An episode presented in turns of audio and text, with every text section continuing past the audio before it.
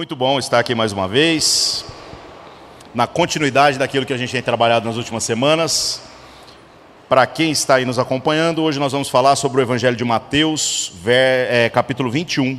Então, abra sua Bíblia, enquanto a gente vai seguindo o texto. Esse capítulo é bem maior do que o capítulo anterior. O capítulo anterior dava meio que uma enganada, né? eram apenas 34 versículos, as minhas anotações deram só uma folhinha, hoje deu duas. Mas acredite, né? Embora as anotações eram poucas, a gente até estourou uns cinco minutinhos do horário. Hoje eu creio que não será necessário. É, não é pela falta até de densidade, mas é porque há histórias muito longas naquilo que a gente vai abordar hoje. Hoje é a continuidade daquela história toda de Jesus que está se deslocando é, ao longo ali da Judéia. E hoje nós vamos abordar a história de Cristo chegando na cidade de Jerusalém, naquela famosa história da entrada triunfal, em que ele entra em cima de um burrinho e todo mundo grita lá, Hosana, o que vem em nome do Senhor. Vamos mastigar um pouco essa história, entender quais são os elementos importantes a serem observados, o que, que de fato Deus quer falar com a gente através dessa mensagem e também é, quais são as intenções de Jesus com cada um dos elementos descritos na Escritura, tá bom? Então, para a gente começar, vou pedir ao Narlo, por favor, para ler o capítulo 21. Eu mostrei para o Narlo que as pessoas realmente falam assim: nossa, que voz de narrador, não era brincadeira. Eu estou dando print nas mensagens agora e mandando para ele. Mas muito bom isso, irmão. Muito obrigado pela Valeu, sua participação nossa. todas as semanas. Leia, Valeu. por favor, o capítulo 21 para nós. E quando se aproximaram de Jerusalém e chegaram a Betfagé, ao Monte das Oliveiras, enviou então Jesus dois discípulos, dizendo-lhes: Ide à aldeia que está de frente de vós, e logo encontrareis uma jumenta presa e um jumentinho com ela. Desprendei-a e trazei-mos. E se alguém vos disser alguma coisa, direis que o Senhor precisa deles e logo os enviará. Ora, tudo isso aconteceu para que se cumprisse o que foi dito pelo profeta que diz: Dizei à filha de Sião: Eis que o teu rei aí te vem, humilde e assentado sobre uma jumenta e sobre um jumentinho, filho de animal de carga. E indo os discípulos e fazendo como Jesus lhes ordenara, trouxeram a jumenta e o jumentinho, e sobre eles puseram as suas vestes e fizeram-no assentar em cima.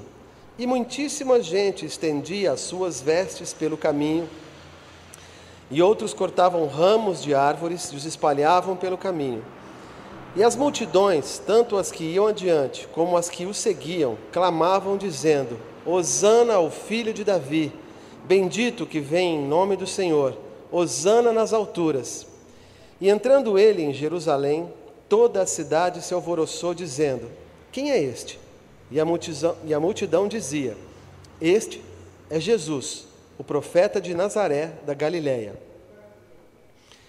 E entrou Jesus no templo de Deus e expulsou todos os que vendiam e compravam no templo, e derribou as mesas dos cambistas e as cadeiras dos que vendiam pombas, e disse-lhes: Está escrito: A minha casa será chamada casa de oração, mas vós a tendes convertido em covil de ladrões. E foram ter com ele ao templo cegos e coxos e curou-os. Vendo então os principais dos sacerdotes e os escribas as maravilhas que fazia, e os meninos clamando no templo, Hosana ao filho de Davi, indignaram-se e disseram-lhe: Ouves o que estes dizem? E Jesus lhes disse: Sim, nunca lestes? Pela boca dos meninos e das criancinhas de peito tiraste o perfeito louvor? E, deixando-os, saiu da cidade para Betânia e ali passou a noite. E de manhã, voltando para a cidade, teve fome. E avistando uma figueira perto do caminho, dirigiu-se a ela e não achou nela senão folhas. E disse-lhe então: Nunca mais nasça fruto de ti. E a figueira secou imediatamente. E os discípulos, vendo isso, maravilharam-se, dizendo: Como secou imediatamente a figueira? Jesus, porém, respondendo, disse-lhes: em verdade vos digo que, se tiverdes fé e não duvidardes, não só fareis o que foi feito à figueira, mas até se a este monte disserdes, ergue-te e precipita-te no mar, assim será feito. e tudo o que pedirdes na oração, crendo, o recebereis. E chegando ao templo, acercaram-se dele, estando já ensinando os príncipes dos sacerdotes e os anciãos do povo, dizendo: Com que autoridade fazes isso? E quem te deu tal autoridade? E Jesus, respondendo, disse-lhes: Eu também vos perguntarei uma coisa. Se me disserdes, também eu vos direi com que autoridade faço isso. O batismo de João, de onde era? Do céu ou dos homens? E pensavam entre si, dizendo: Se dissermos do céu, ele nos dirá: Então, por que não o crestes? E se dissermos dos homens, tememos o povo, porque todos consideram João como profeta. E respondendo a Jesus, disseram: Não sabemos. Ele disse-lhes: Nem eu vos digo com que autoridade faço isso. Mas que vos parece? Um homem tinha dois filhos e, dirigindo-se ao primeiro filho, disse: Filho, vai trabalhar hoje na minha vinha. Ele, porém, respondendo, disse: Não quero. Mas depois, arrependendo-se, foi. E, dirigindo-se ao segundo, falou-lhe de igual modo, e respondendo ele, disse: Eu vou, Senhor. E não foi. Qual dos dois fez a vontade do Pai? Disseram-lhe eles: O primeiro. Disse-lhes Jesus: Em verdade vos digo que os publicanos e as meretrizes entram adiante de vós no reino de Deus. Porque João veio a vós no caminho de justiça, e não o crestes, mas os publicanos e as meretrizes o creram. Vós, porém, vendo isso, nem depois vos arrependestes para o crer. Ouvi ainda outra parábola. Houve um homem, pai de família, que plantou uma vinha e circundou-a de um valado e construiu nela um lagar. E edificou uma torre, e arrendou-a a uns lavradores, e asentou-se para longe. E chegando o tempo dos frutos, enviou seus servos aos lavradores para receber os seus frutos. E os lavradores, apoderando-se dos servos, feriram um, mataram um outro e apedrejaram outro. Depois enviou outros servos em maior número do que os primeiros, e eles fizeram-lhes o mesmo. E por último, enviou-lhes seu filho, dizendo: Terão respeito a meu filho. Mas os lavradores, vendo o filho, disseram entre si: Este é o herdeiro, vinde, matemo-lo e apoderemo-nos da sua herança. E lançando mão dele, o arrastaram para fora da vinha e o mataram. Quando, pois, vier o senhor da vinha, que fará aqueles lavradores? Dizem-lhe eles: dará afrontosa morte aos maus e arrendará a vinha a outros lavradores, a outros lavradores que a seu tempo lhe deem os frutos. Diz-lhes Jesus: Nunca lestes das Escrituras a pedra que os edificadores rejeitaram, essa foi posta por cabeça do ângulo. Pelo Senhor foi feito isso e é maravilhoso aos nossos olhos. Portanto, eu vos digo que o reino de Deus vos será tirado e será dado a uma nação que deu seus frutos. E quem cair sobre esta pedra, despedaçar-se-á, e aquele sobre quem ela cair, ficará reduzido a pó. E os príncipes dos sacerdotes e os fariseus, ouvindo essas palavras, entenderam que falava deles, e pretendendo prendê-lo, recearam o povo, porquanto o tinham por profeta. Muito bom, meus irmãos. Bom, como eu falei para vocês, nós começamos a história aqui falando sobre Jesus chegando em Jerusalém e tendo uma postura completamente diferente de todos os capítulos que nós abordamos até aqui. Jesus, quando começa o seu ministério, ele efetua curas, ele prega este evangelho do reino, as boas novas da salvação, mas ele possuía um, um, ensinamento explícito nas suas palavras, que sempre dizia para aqueles que eram beneficiados com o milagre de Deus, de que essa pessoa não saísse por aí fazendo propaganda, de que não saísse por aí anunciando quem ele era. Nós já falamos nas semanas anteriores que o propósito disso naquela ocasião era o fato de não antecipar aquilo que Jesus sabia que seria inevitável, que é o confronto do seu ministério com os interesses dos religiosos. Então, de certo modo, Jesus não estava procurando a fama. Jesus estava procurando ser conhecido no meio daqueles que necessitavam do favor de Deus, da graça de Deus, do perdão, da cura e tudo mais. Agora, no capítulo 21, nós temos um contexto diferente. nós já estamos entrando para os últimos meses de vida de Cristo. Ele sabe como a sua história termina. Ele não é alguém que foi pego de surpresa, ele não é alguém que, que não esperava, muito pelo contrário, ele predisse tudo isso. No capítulo anterior, nós falamos também sobre como ele não apenas predisse a sua morte, como agora ele passou a trazer detalhes a respeito dela. Ele falou que ele seria crucificado, ele falou que quem o crucificaria seriam os gentios, ou seja, os não-judeus, os estrangeiros, e ele foi de fato crucificado pelos romanos. Então, Cristo não está na história por acaso. Ele sabe quem ele é, ele sabe de onde ele veio, ele sabe para onde ele está indo. E neste momento específico, Jesus se revela para a nação de Israel de uma maneira que apenas os reis faziam. Ele entra na cidade de Jerusalém e ele é aclamado pelo povo. Agora ele está dizendo para os religiosos o que é que ele veio fazer, quem que ele verdadeiramente é. E se os religiosos já o perseguiam, já o confrontavam, já o questionavam, aqui é como se a gente transbordasse né, nesse sentimento de ódio que havia no coração deles, por eles não compreenderem os caminhos do Senhor. Então, meus irmãos, o que, que acontece?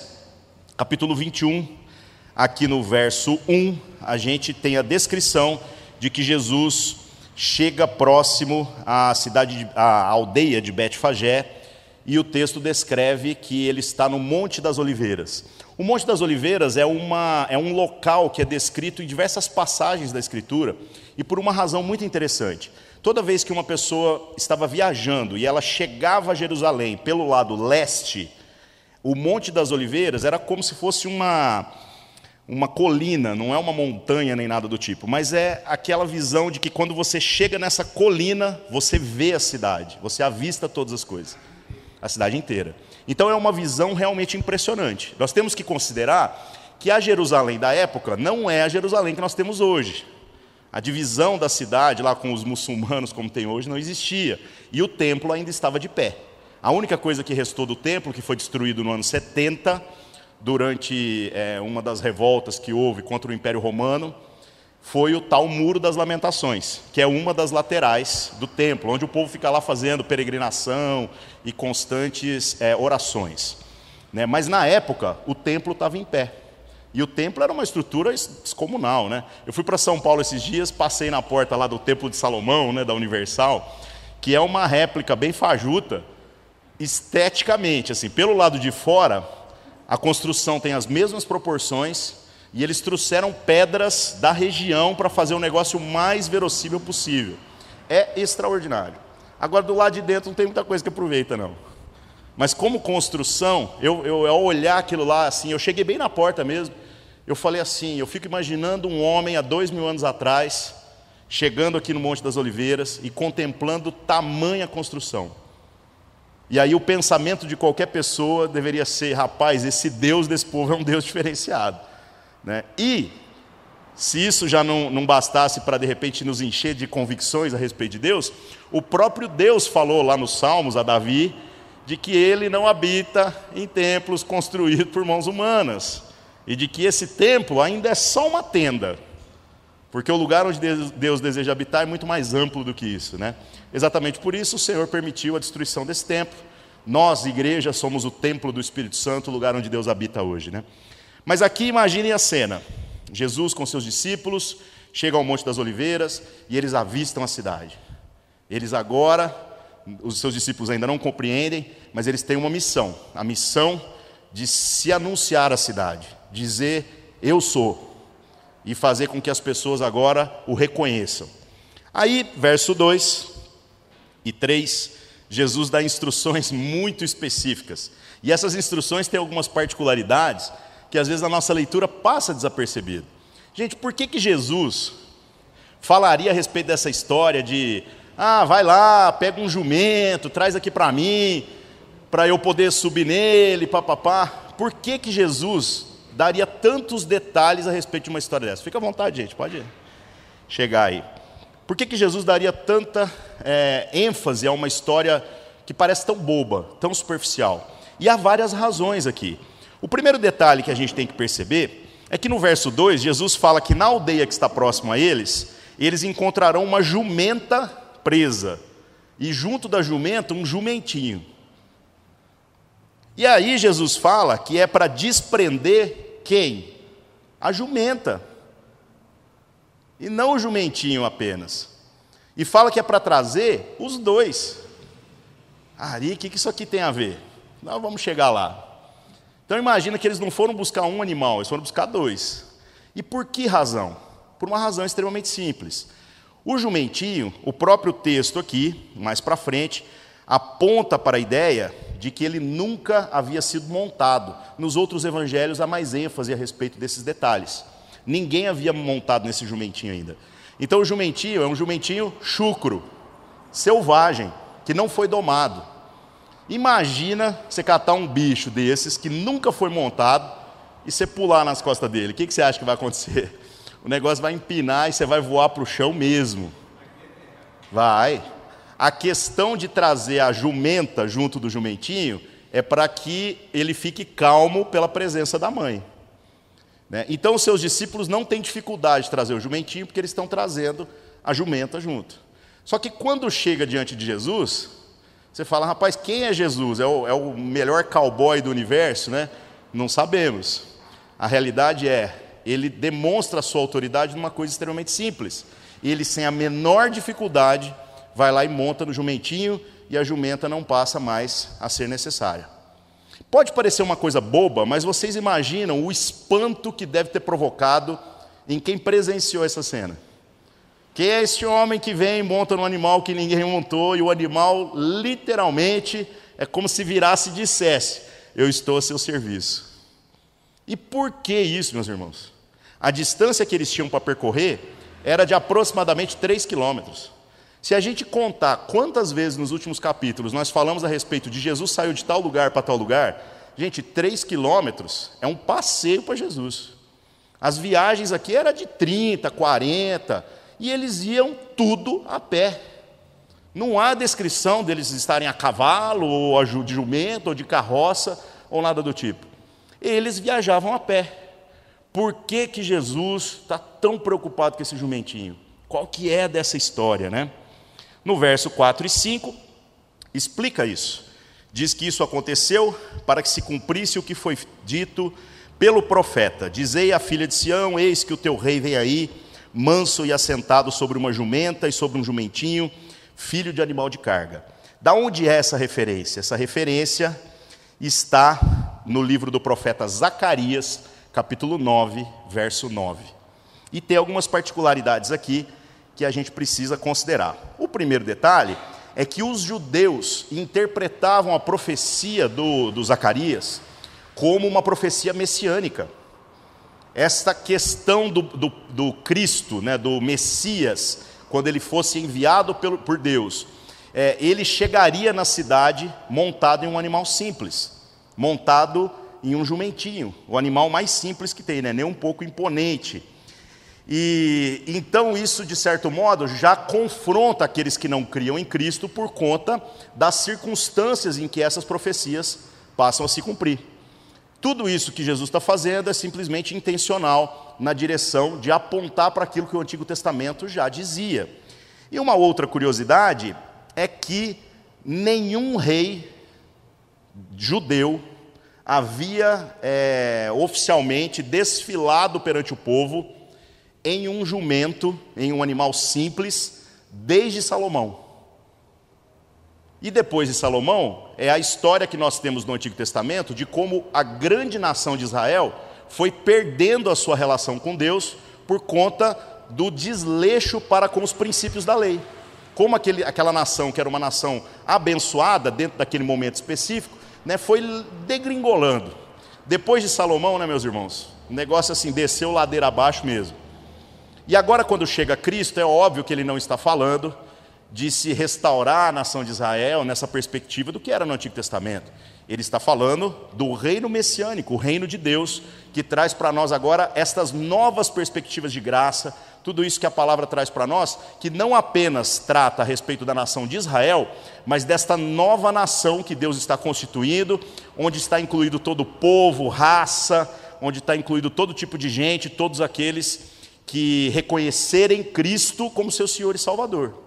Então é uma nova nação. Mas este rei dessa nova nação, ele se apresenta na mesma coerência daquilo que nós temos no Antigo Testamento. Meus irmãos, quando a gente gasta tempo lendo a Escritura e buscando é, perceber esses detalhes, você vai vendo que a Bíblia não é fruto do acaso. Você vai vendo que a Bíblia ela está com tantas referências cruzadas que nós diríamos que é praticamente impossível que alguém tenha feito isso de propósito. É como se a Bíblia inteira fosse um só livro, apesar de ter sido escrita por aproximadamente 40 pessoas em tempos diferentes, sendo que a maioria delas nem se conheceu presencialmente. É extraordinário. Jesus está dando continuidade a tudo aquilo que a lei traz para nós. E aí ele chega desse jeito e ele vai entrando. O que, que acontece? É, verso 7 aqui, né? Trouxeram jumento, jumentinho Sobre eles puseram seus vestidos e fizeram-no sentar em cima do jumentinho. Provavelmente ao levar o jumentinho, embora a jumenta já não é mais necessária, a mãe vai caminhando junto do filho e ela também não achou ruim o fato do filho estar sendo usado por uma coisa que ele não estava treinado. No verso 8 diz que as pessoas, ao verem Jesus chegando naquela posição, tiram agora parte das suas roupas, as suas capas, os seus mantos que ficam por cima da roupa e passam a esticar no chão. Isso pode parecer para nós algo que não faz muito sentido, mas isso também é uma referência a elementos do Antigo Testamento. Nós vemos claramente algo sendo feito nessa direção em 2 Reis, capítulo 9, verso 13. Quando há a coroação de um novo rei sobre Israel, as pessoas então colocavam as suas roupas e este rei desfilava. Foi combinado isso daqui? Não foi. Tiveram que fazer um evento no Facebook para todo mundo ficar sabendo? Não teve. Mas o fato de Jesus andar com aquelas pessoas humildes, com os necessitados, fez com que na hora que Jesus chegasse, todo mundo reconhecesse e dissesse: Este é o Messias, este é o Cristo. Agora imagine a cena: milhares e milhares de pessoas, todas agora colocando as suas roupas, e Jesus entrando de maneira triunfal em cima de um jumento. Que rei é esse, né, gente? Que rei é esse? É o rei da humildade, da simplicidade. O rei dos reis entra da maneira mais simples possível. E às vezes, na nossa percepção de caminhada com Deus, a gente bate no peito e reivindica, né? Eu sou filho de Deus. Eu sou filho do rei. Então vamos pensar quem que é o filho de Deus, o primeiro, o primogênito, e vamos pensar quem que é o rei dos reis. Porque o filho de Deus veio para morrer por nós. Agora nós estamos dizendo que nós somos filhos de Deus e nós não queremos morrer de jeito nenhum. Então não faz sentido. Se você é filho de Deus, entenda que se o Pai não poupou Jesus, então provavelmente Ele não vai te poupar também. Isso não faz sentido. E se você diz aí eu sou filho do rei, entenda que o nosso rei, o rei dos reis, ele é um poço de humildade. O que é um poço de humildade? A gente falou sobre isso nas semanas anteriores. Humildade é se colocar em posição de se permitir ser humilhado. É isso. Ele se coloca à disposição. Então ele entra como o mais simples dos reis. E ele é aclamado por toda a população, todo mundo reconhece. E aí diz no verso 8 também que eles cortam ramos de árvores, né, de palmeiras, e começam a jogar no chão, e Jesus vai entrando. No verso 9, nós temos aqui a resposta do povo a toda essa situação. O povo ia adiante e clamavam, dizendo: Rosana ao filho de Davi, bendito que vem em nome do Senhor, Hosana nas alturas. O que, que é esse tal do Hosana, né, gente? Isso é uma complicação. Quando a gente pega algumas expressões do hebraico e tenta trazer ela para o nosso contexto, a gente vai ver que as expressões elas ganham muitos significados no uso que ela está sendo feita. Uma interpretação literal da expressão Hosana seria algo tipo um clamor é, dizendo salve-nos, sabe? Mas, neste contexto específico, o que a gente pode entender dessa palavra é como se as pessoas dissessem: viva, glória a este que está chegando. É o clamor de quem reconhece um rei, e não é qualquer rei, é um rei especial. Então, por isso que as pessoas gritam essa palavra, né? Então, glória, é, viva, é, ao filho de Davi. Nós já falamos também nas semanas anteriores sobre a expressão filho de Davi. Toda vez que alguém chamava Jesus de filho de Davi, isso é uma referência a compreender que ele é o Messias, pois todos ali entendiam pelo ensino do Antigo Testamento de que o Messias seria filho de Davi, viria da linhagem de Davi. Então é uma referência messiânica, tá? Está dizendo que ele é verdadeiramente Deus. Que mais que acontece? É, as multidões gritam, fazem essa parada toda. E esta maneira com que as pessoas interagem com Cristo é também reflexo de uma citação do Antigo Testamento, que está em Salmos capítulo 118, verso 25 e 26, que fala sobre como Jesus, o Messias, haveria de vir. Então, tudo que Jesus está fazendo aqui é proposital, está contando uma história. É por isso que isso se difere tanto da postura de Jesus em outras ocasiões.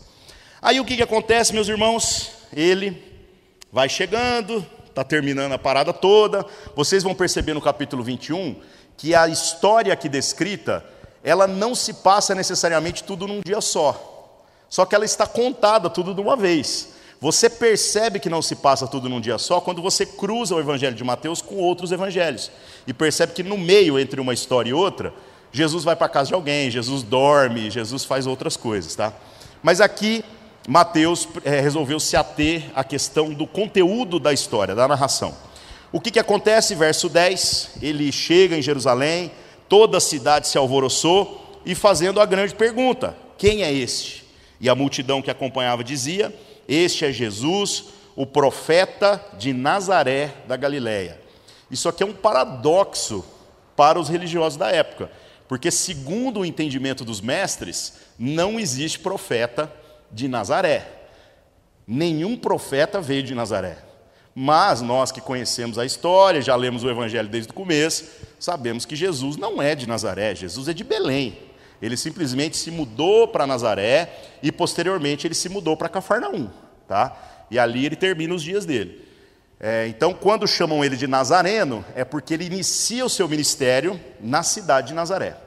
A gente falou sobre isso nas primeiras semanas, né, quando começamos esses cultos, e, e, é sempre legal ver isso. Como que Jesus, quando vai fazer um negócio para arrebentar, ao invés dele seguir a nossa estratégia humana, ele faz exatamente o oposto.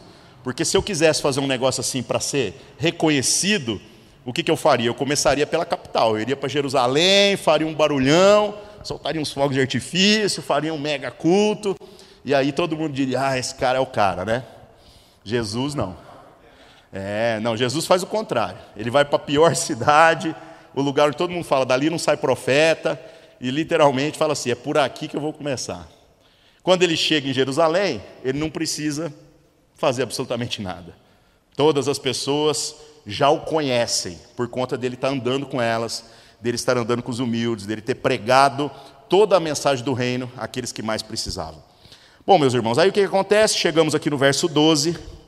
O verso 12, como eu falei para vocês, ao cruzarmos com o evangelho de Marcos e de Lucas, nós vamos perceber que já se trata de outro dia. Provavelmente não é na chegada dele que ele já foi direto para o templo. Então ele chegou e se acomodou em algum lugar, não sabemos exatamente onde. Mas no dia seguinte, provavelmente, Jesus chega no templo e não é essa atitude de Jesus algo é, extraordinário na perspectiva de que é algo que ele nunca tenha feito. Em todas as ocasiões que Jesus estava no templo, e ele estava no templo até com uma certa frequência, ele sempre estava denunciando as coisas que estavam incorretas na religião judaica. O como aquele povo servia a Deus com os seus lábios, mas o seu coração estava distante. Aqui então Jesus está complementando todo o ensino que ele já deu, batendo em uma tecla que pode parecer nova, mas que ainda tem a ver com essa questão de ter o discurso e não ter a prática correta. A história que a gente tem aqui no verso 12 é que Jesus chega no templo e ele expulsa todos os que vendiam e compravam. E ele derrubou a mesa dos cambistas e a cadeira dos que vendiam pombas. Em outros evangelhos, diz que ele pegou lá um azorrague de cordas, um chicotinho feito de cordas, e saiu tocando a galera na chicotada. Imagina que cena doida de ver, né? Aí você pode interpretar isso de uma maneira equivocada, pensando assim: ah, o Senhor é totalmente contra né, essa questão do comércio associado à relação da fé. E, meus irmãos, não é tão simples assim a interpretação desse texto. Eu já vi gente que, quando lia essas passagens, falava assim: gente, não pode vender comida no final do culto, como eventualmente a gente até faz, porque senão Jesus vem aqui e vai tocar. Nós estamos fazendo da casa de Deus né, um lugar de comércio. Não é disso que o texto está falando. Nós precisamos entender o contexto cultural da história. E o contexto é extremamente simples. É, no templo haviam diversos pátios. E um dos pátios, que era chamado Pátio dos Gentios, que é o lugar que não apenas os judeus poderiam entrar, mas qualquer pessoa estrangeira poderia acessar, havia uma área reservada para o comércio. Então não tinha nada errado no que eles estavam fazendo, o que estava errado é o como eles estavam fazendo. Qual era o propósito do comércio ali? Muito simples. Eles vendiam animais e eles faziam câmbio de moeda. Porque o judeu, dentro da sua visão extremamente puritana, ele acreditava que se alguém colocasse uma moeda romana no gasofilácio, essa pessoa estaria profanando o gasofilácio. Então, para ofertar, você tinha que pegar a sua moeda, lembrando que o Império Romano dominava Israel, Egito, todas essas regiões. Então, a moeda que corria era a moeda romana. A moeda dos hebreus já era uma moeda quase em extinção. Mas para ofertar a Deus, você não pode usar a moeda romana. O que, que você tem que fazer? Então, você chega no cambista, neste pátio, e troca a sua moeda pela moeda dos hebreus. Qual que é o problema? A corrupção. Porque você está precisando da oferta e o cara está querendo ganhar às suas custas. Então eles literalmente exploravam as pessoas de maneira absurda. Então sua oferta já era roubada antes de chegar no gasofilácio pelos cambistas. Mas precisava de cambista? Precisava.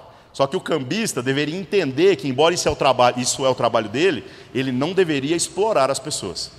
Gente, lá no livro de Provérbios tem várias referências dizendo que uma das coisas que Deus abomina é a usura. E essa é uma palavra que a gente nem usa mais. O que é usura? Cobrança abusiva de juros. Não tem um banco que sobra se a gente for aplicar esse princípio bíblico naquilo que, que, que os nossos dias acabam sendo, né, contemplando. Banco explora todo mundo, né? E a gente fica brigando, né, gente, a partir de entendimentos políticos, falando assim: não, porque o pobre fica reivindicando coisas, não, o rico rouba o pobre. Gente, vamos ser honestos: o banco rouba todo mundo, rouba o pobre, rouba o rico. Você pode ter mais rico, mais pobre, mas todo mundo paga muito para o banco. O banco que nós temos hoje, num conceito bíblico, é uma heresia. Olha que coisa louca. E dá para viver sem banco? Tá difícil, né? Muito difícil. Então, é, às vezes a gente se endivida, a gente se compromete financeiramente com coisas que vão além da nossa capacidade. Meu irmão, você está se colocando debaixo de um jugo de opressão, pagando usura. Porque o banco já não tem parte com Deus mesmo mas você está voluntariamente se colocando nessa condição. É óbvio que todos nós passamos por necessidade e, eventualmente, as finanças descontrolam mesmo. Mas firma o bet, coloque sua vida diante de Deus, peça ajuda para a gente poder organizar a sua vida, porque é muito ruim. Se a gente ofertasse no reino de Deus aquilo que a gente paga para os bancos, a obra de Deus seria um trator atropelando o mundo inteiro, ministrando graça, salvação e fazendo obra social com, com muito dinheiro. Então, banco aqui é uma coisa que eu tenho muita dificuldade, né? E que mais que a gente tem também no pátio? Nós temos os caras vendendo pombas e outros animais. Nós temos que entender que nesta ocasião, os sacrifícios que eram oferecidos no templo eram oferecidos em animais. Então o cara pecava, aí tem a tabelinha lá do Antigo Testamento, né? Cometeu tal pecado, tem que oferecer dois, duas pombinhas. Mas aí o cara pensa assim: eu não crio pomba, eu não sei pegar a pomba. Como é que eu ofereço essa oferta de duas pombinhas se eu não tenho pomba?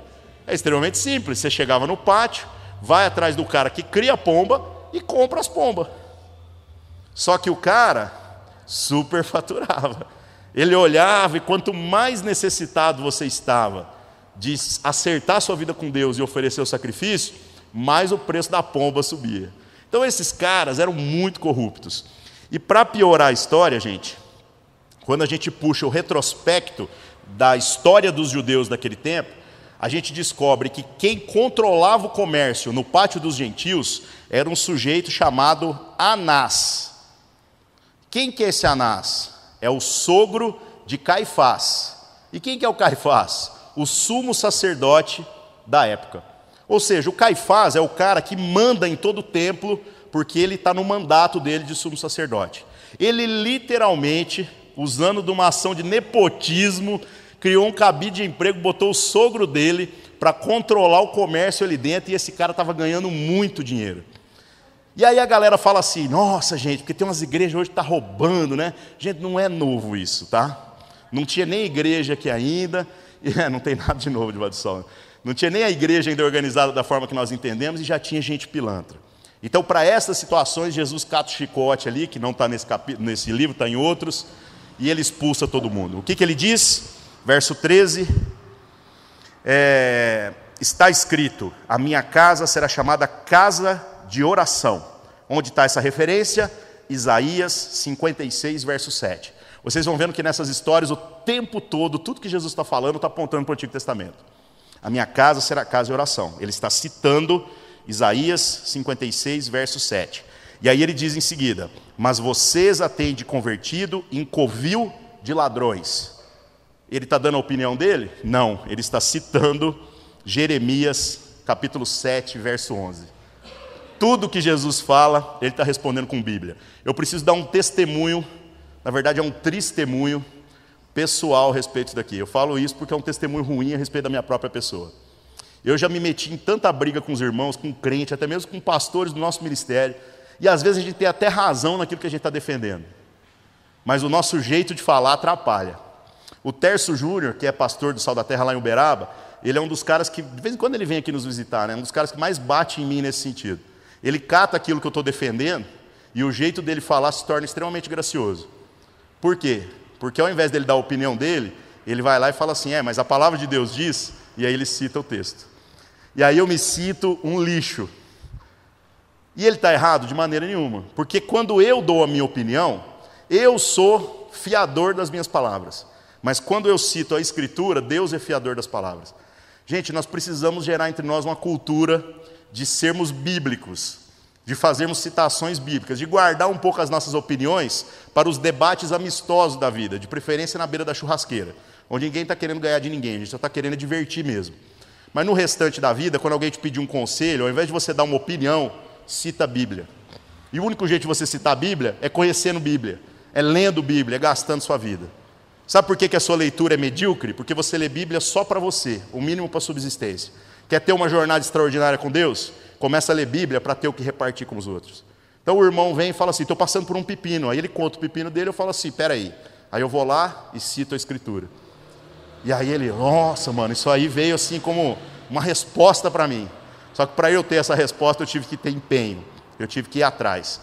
E ele é abençoado, eu sou mais abençoado ainda porque eu tive que viver essa jornada. E aí eu ensino ele direto na fonte, lê Bíblia. E isso muda a vida dele de maneira definitiva. Irmãos, que a gente aprenda a dar respostas bíblicas. Isso é muito importante, isso é muito sério. Bom, então Jesus, no verso 13, faz a citação a esses dois textos que eu falei, Isaías 56 e Jeremias 7, ou seja, sempre referenciando o Antigo Testamento. No verso 14 até o verso 17, 16, tem uma história aqui que só aparece no Evangelho de Mateus diz que Jesus opera algumas curas depois deste episódio e que uma das situações que acontece é que vários meninos, e meninos que está traduzido na Bíblia é de fato meninos, garotos do sexo masculino, quando a gente pega a palavra que foi empregada no original aqui em grego. É, e esses meninos vêm gritando: Hosana ao filho de Davi.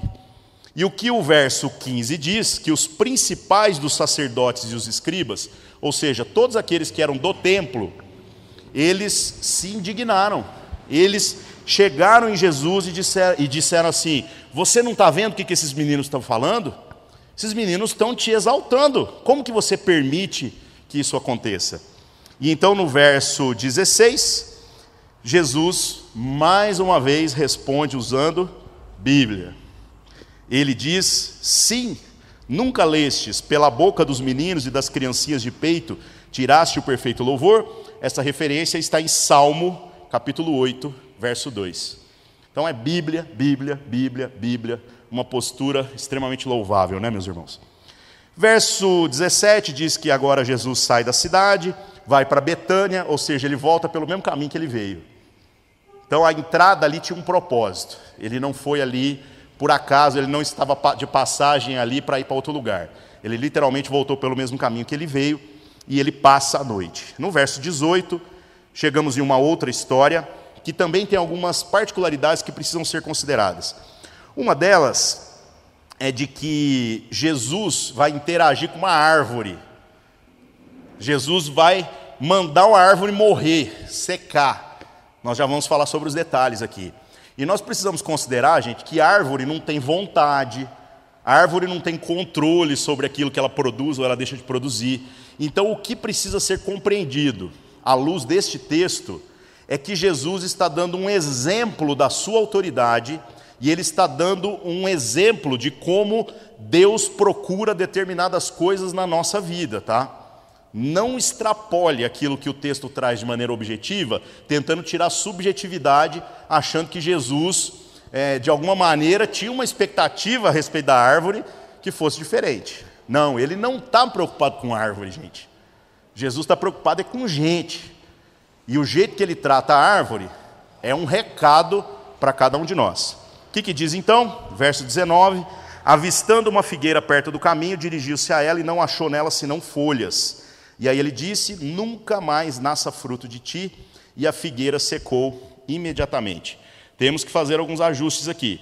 Primeiro, a figueira, ela representava para o judeu, era um dos símbolos da nação de Israel. Eles entendiam a figueira como uma árvore que poderia ser um dos maiores símbolos da nação de Israel. Então não é uma árvore qualquer. Jesus está contando uma história aqui. E uma das coisas que é uma particularidade da figueira é que ela, quando tem folha, tem fruto.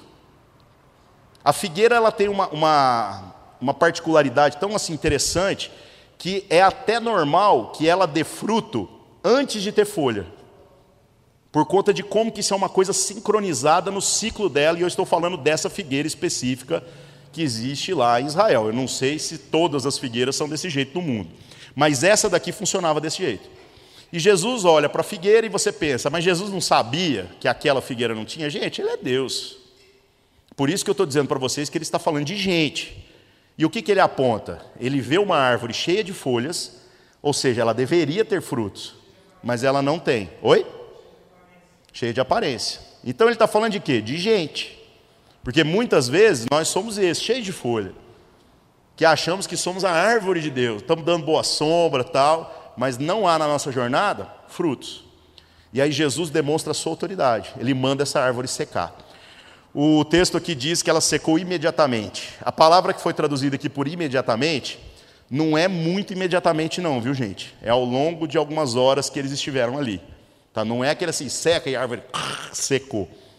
Tanto que nos outros capítulos a gente vê que nem é usada essa palavra. O imediatamente aqui quer dizer assim, num curto prazo de tempo algo realmente que se demonstra sobrenatural. Não teria como alguém lá secar essa árvore num prazo tão, tão curto, tá?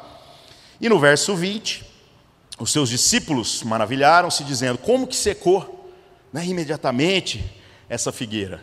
Em outros evangelhos, a gente vê que essa fala dos discípulos não é na ida, é na volta.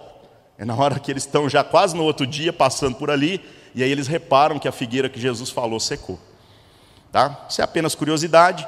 Mas Jesus, no verso 21, responde a respeito é, de como que ele fez isso, com que autoridade ele fez isso.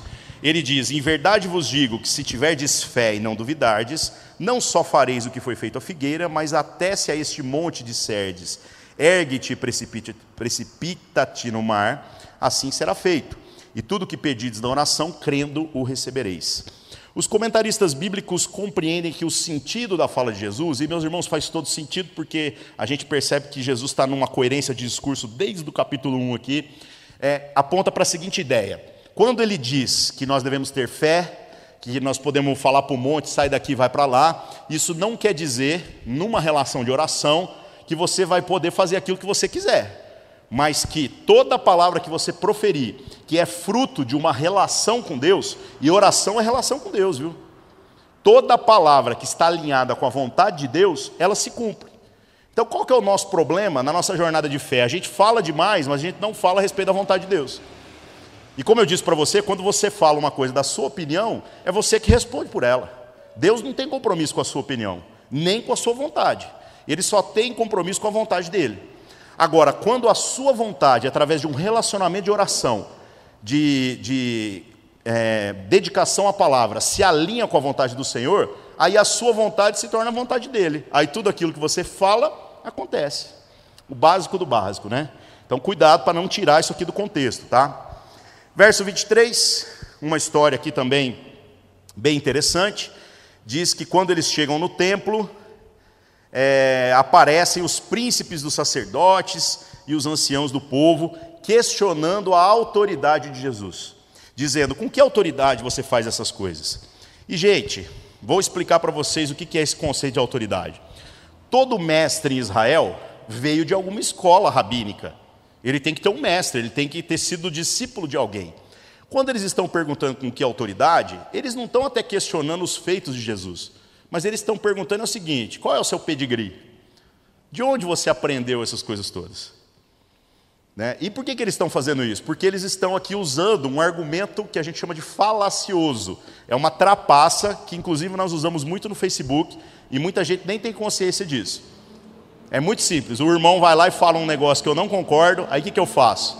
Eu desqualifico o irmão porque eu não consigo desqualificar o argumento dele. E a gente cai nesse tipo de coisa. Uma vez eu postei no meu Facebook uma frase do Chico Xavier. Aí, os crentes queriam me matar. Falando assim, mas como que você cita uma frase do Chico Xavier? Eu falei, gente, a verdade é a verdade, nem que seja na boca do diabo. Como que eu vou desqualificar uma coisa correta que o Chico Xavier falou, que está à luz da Escritura totalmente alinhado, só porque é o Chico Xavier que não professou a mesma fé, né, precisamente que nós professamos? Isso não faz sentido nenhum. Então nós desqualificamos as pessoas dessa forma. Isso é desonesto, gente. E o que esses caras queriam fazer com Jesus é isso: desqualificar o seu ensino só porque ele não tinha pedigree. Como Jesus é um sujeito esperto, ele responde a pergunta com outra pergunta. Ele vira aqui agora, do verso 24 ao verso 27, e diz assim: Eu é que faço uma pergunta para vocês. Se vocês responderem a minha pergunta, eu respondo a de vocês. E a pergunta é: de quem que é a autoridade, o ensino de João Batista? Só que o problema é que o João Batista era aclamado pelo povo como profeta. Ele já estava morto, mas todo mundo dizia que era profeta. Só que o João Batista testemunhava a respeito de Jesus. Aí os caras ficaram naquela sinuca de bico. Porque se eles falarem que concordam com João Batista, eles têm que concordar com Jesus. Mas se eles disserem que não concordam, eles vão sofrer a pressão do povo, porque o povo considerava ele como João Batista. Ou seja, gente política, né? Você acha que político é coisa que é novidade também? Não, já existia. Dentro da, da religião? Dentro. Não seja político, viu, meu irmão? Seja radical. Creia de todo coração ou não creia, mas não fica se enganando e muito menos tentando enganar a gente, porque é bobagem. A gente não engana Deus. Então seja radical mesmo. Seja radical.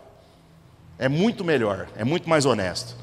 E aí eles dizem no verso 27, não sabemos. Que resposta safada, política.